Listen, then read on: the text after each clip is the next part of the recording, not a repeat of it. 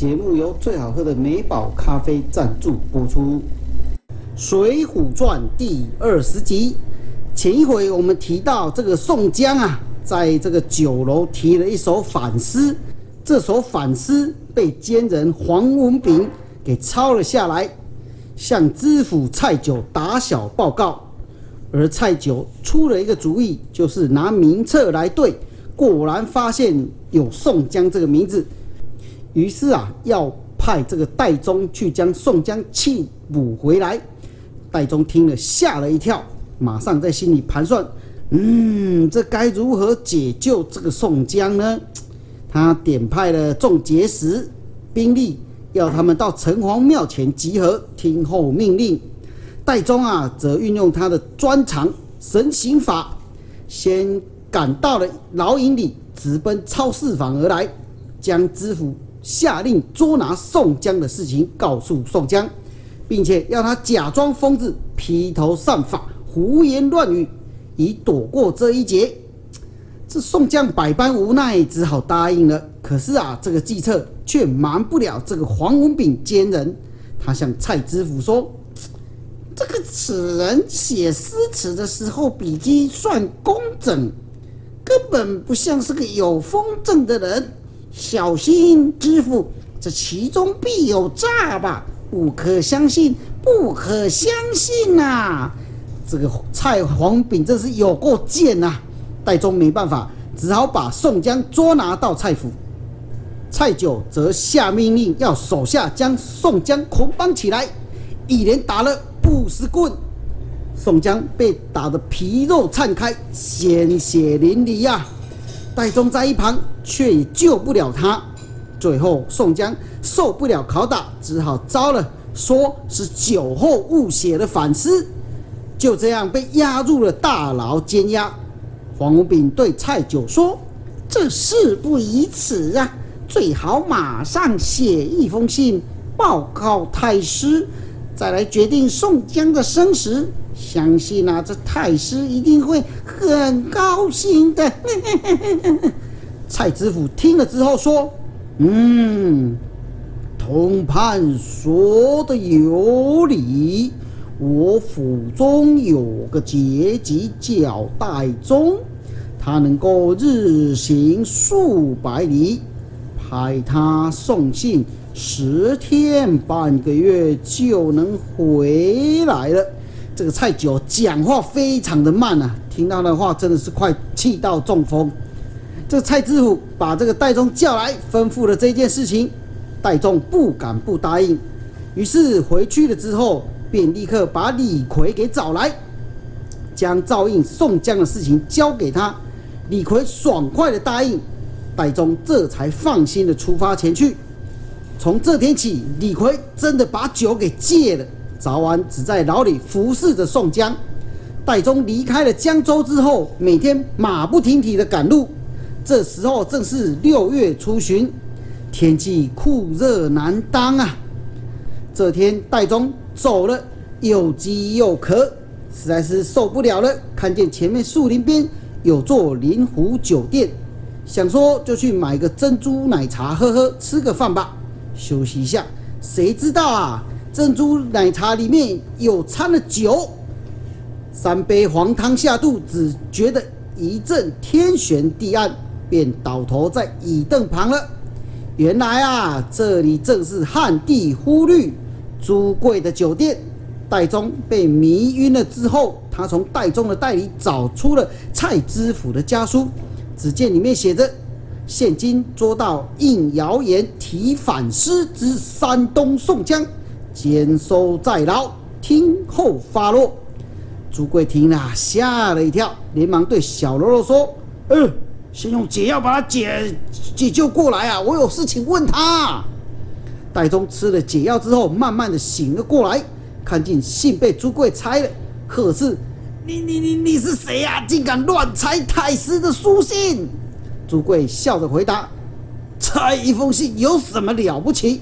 我是梁山伯好汉，汉地忽律朱贵。”戴宗说：“既然是梁山的头领，那一定是认识吴学究了。”我是他的老朋友，哦，吴先生是我们寨里的大军师，你怎么会认识他？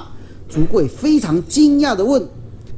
在下姓戴，名忠，和吴学究是自幼相交的朋友。朱贵又问：既然是吴军师的好友，为什么要害宋江呢？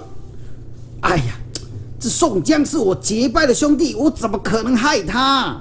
朱贵便拿出蔡九知府的信，戴宗看完也吓了一跳。朱贵说着：“请院长和我去见朝天王和吴学究，一起商量对策吧。”于是朱贵带着戴宗坐着船到了山寨，和众统领见面。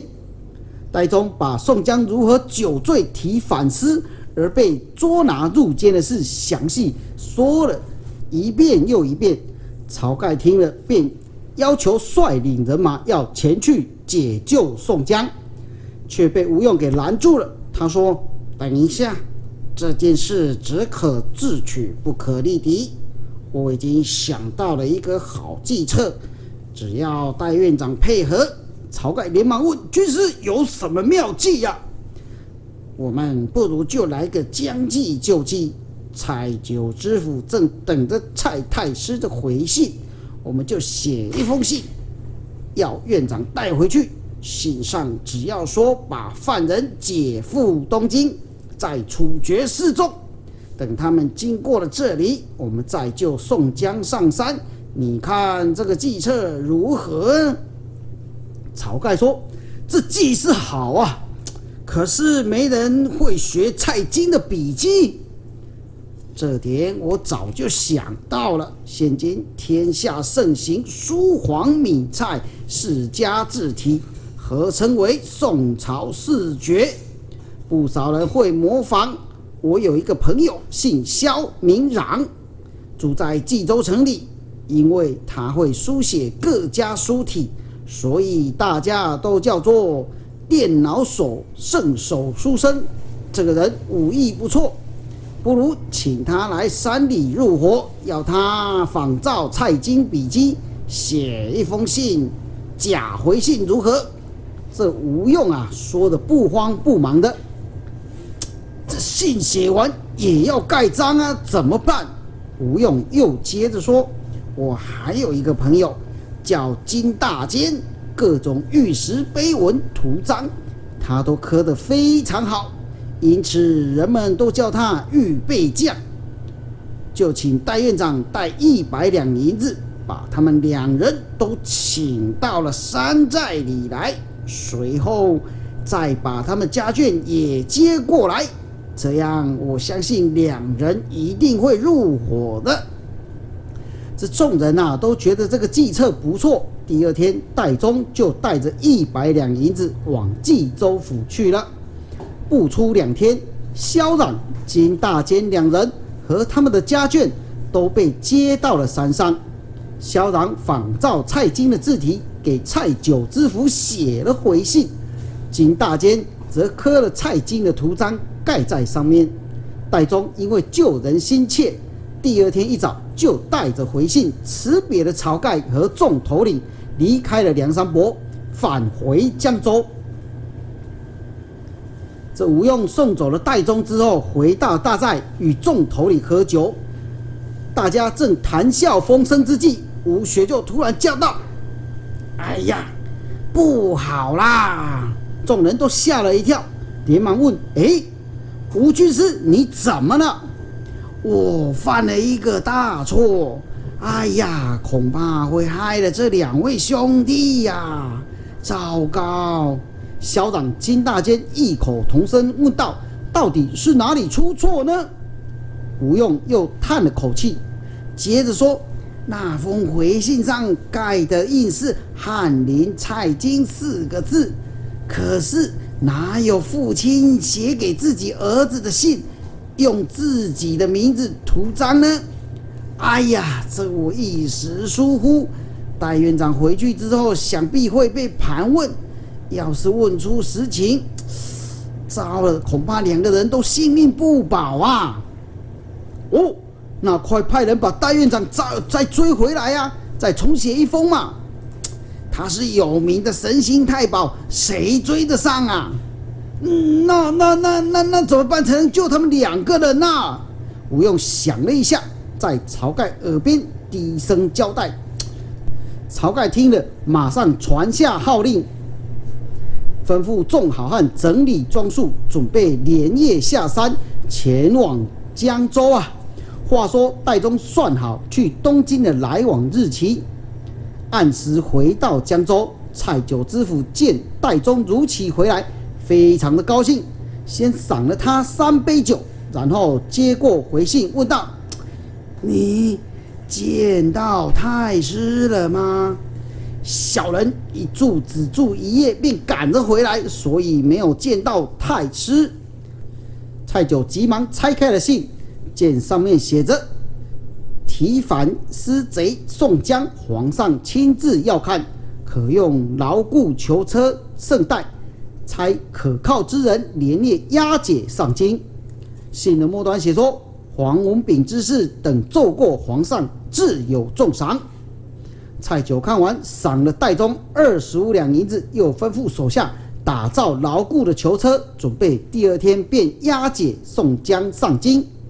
第二天一早，黄文炳来访，蔡九将他请到后堂，并说：“昨天送信的人从东京回来了。”太师要我把宋江押解到京师，通敌叛乱、写反思之事，等奏明圣上之后，定会高升啊！蔡九说完，叫人把信拿来递给黄文炳看。黄文炳说：“这是相公家书，小人怎能敢看呢？通判和我乃心腹之交。”看了又何妨呢？于是黄文炳把信接了过来，从头到尾仔细看了一遍，接着又看了信封，然后摇摇头说：“相公，请勿怪小人多言，这封信不是真的。”哦，这看不出来，这这黄文炳啊，也是一个有智慧的人呐。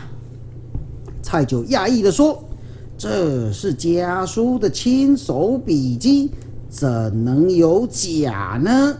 黄炳又问相公：“以前太师往来书信，可有用图章？”蔡九想了想，说：“以前都没用，可能是随手写的。这回大概印夹就在旁边，顺便就盖了印吧。”相公不是小人多余，你果然真的是小人啊，黄文炳。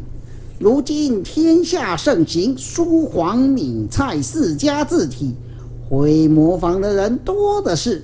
再说这图章刻的是翰林蔡京四个字，令尊如今已高升太师了，哪还会用做翰林史的印子呢？更何况父亲写信给儿子，是不该会使用自己名称的图章吧？太师是个见多识广、有高明远见的人，怎么会用错呢？相公如果不相信，那叫送信的人来盘问一下太师府中的情况。答对，若有错，就可以证明这封信是假的了，不是吗？这蔡九听了说：“这倒不难。那送信人戴宗从未去过东京，一问便知真假。”于是蔡九命令人找出戴宗，黄炳则躲在屏风后面听戴宗答话。戴宗正在酒楼和朋友喝酒，听到报告之后，匆匆赶回府衙。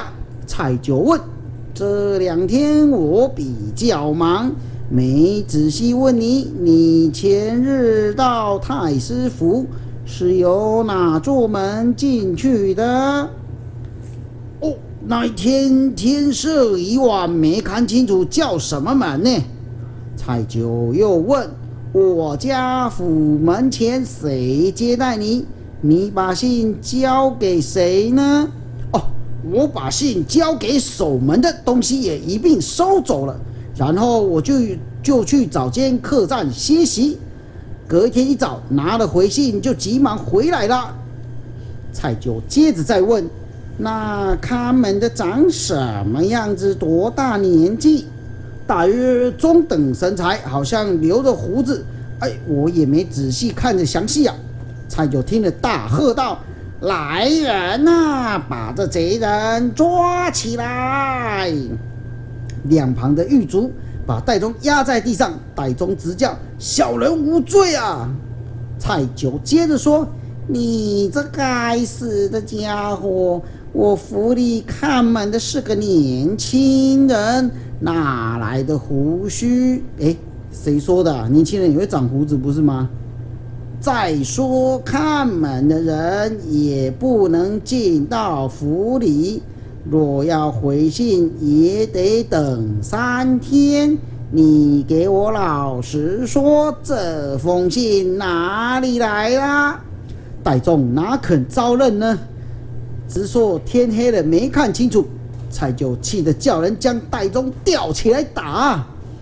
啊，这戴宗挨不过拷打，只得招说：“呃，这封信确实是假的。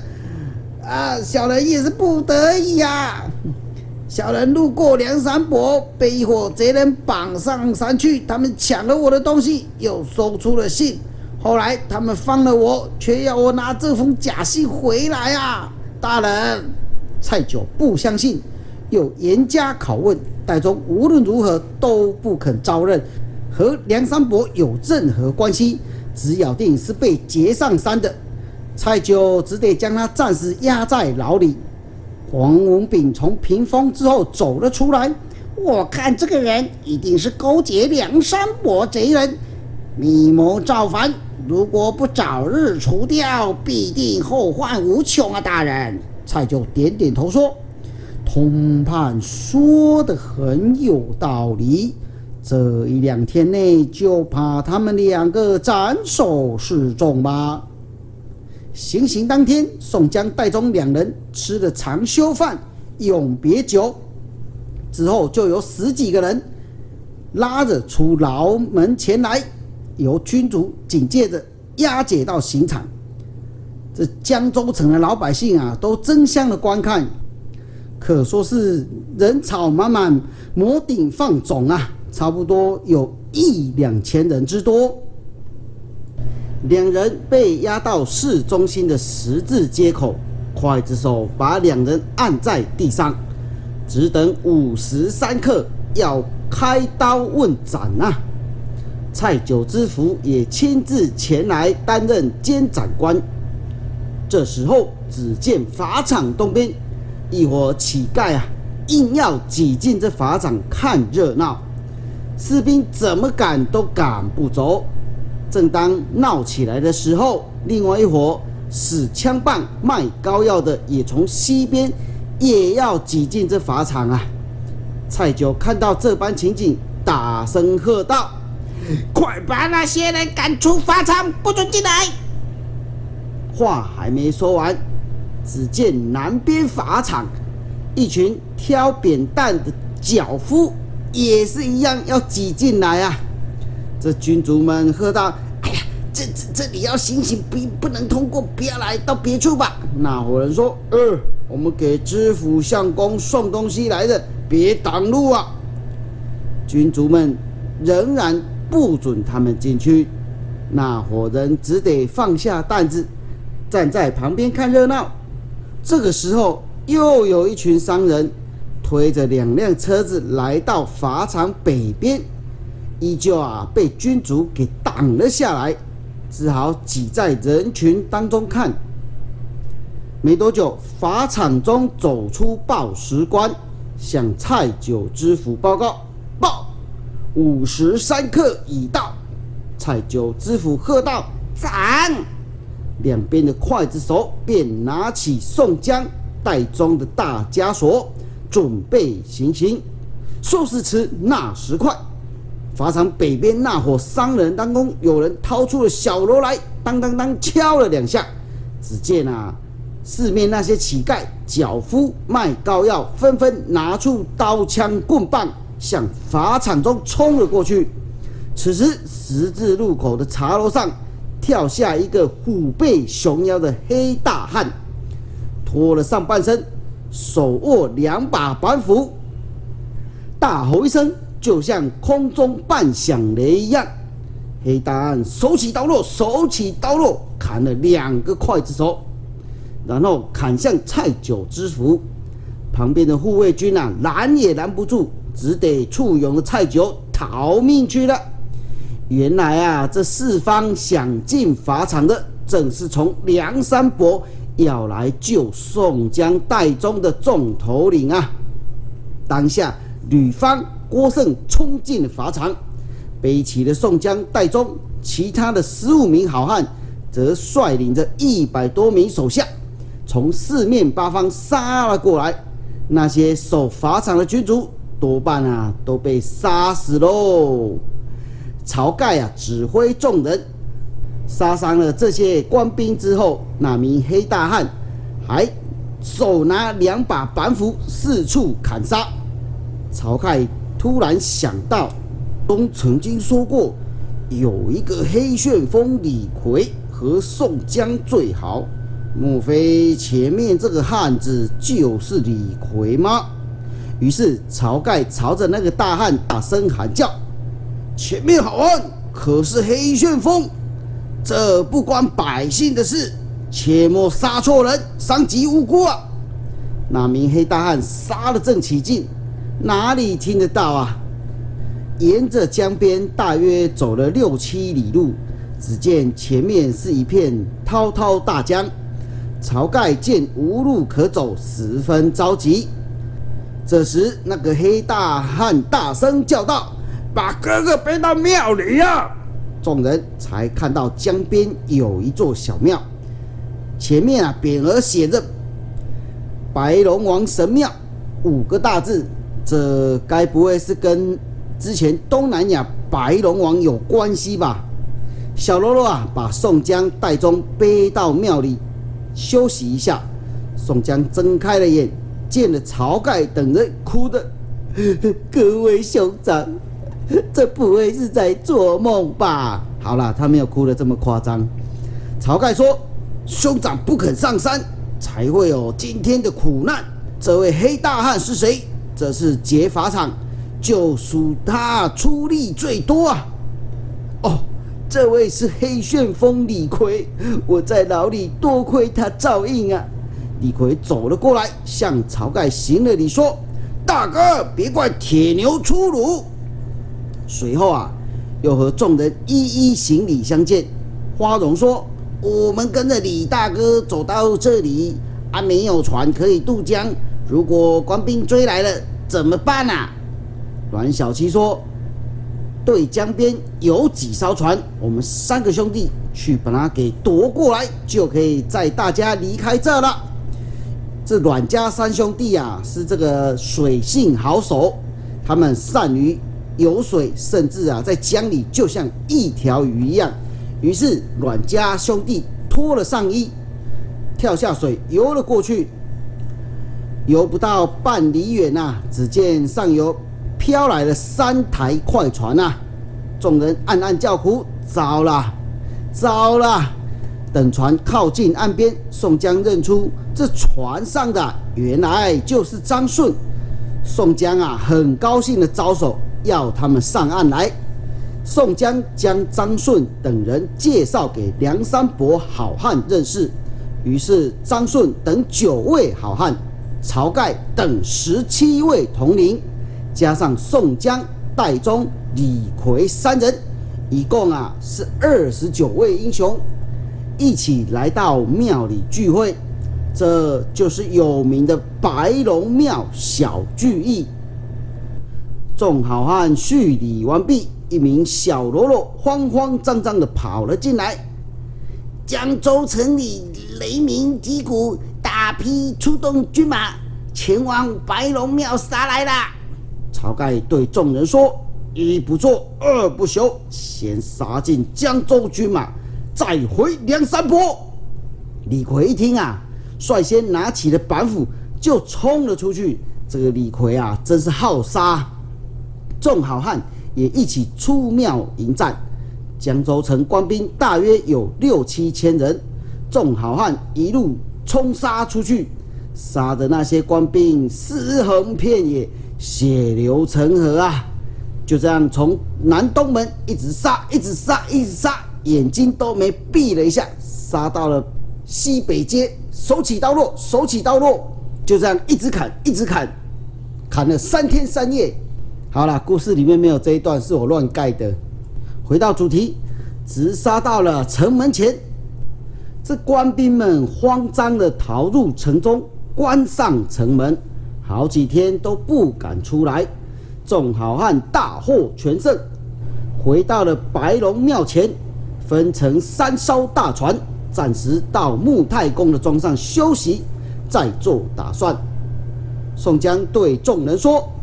众兄弟救命之恩，宋江终身难忘。只是黄炳文那个烂家伙，死阉鸡，惹事鬼，几次啊都要加害于我和戴院长，这个仇不报，我睡不着啊！请各位大哥再帮我一次，去破了吴为军，杀了这个狗官黄文炳，以消我心头大恨。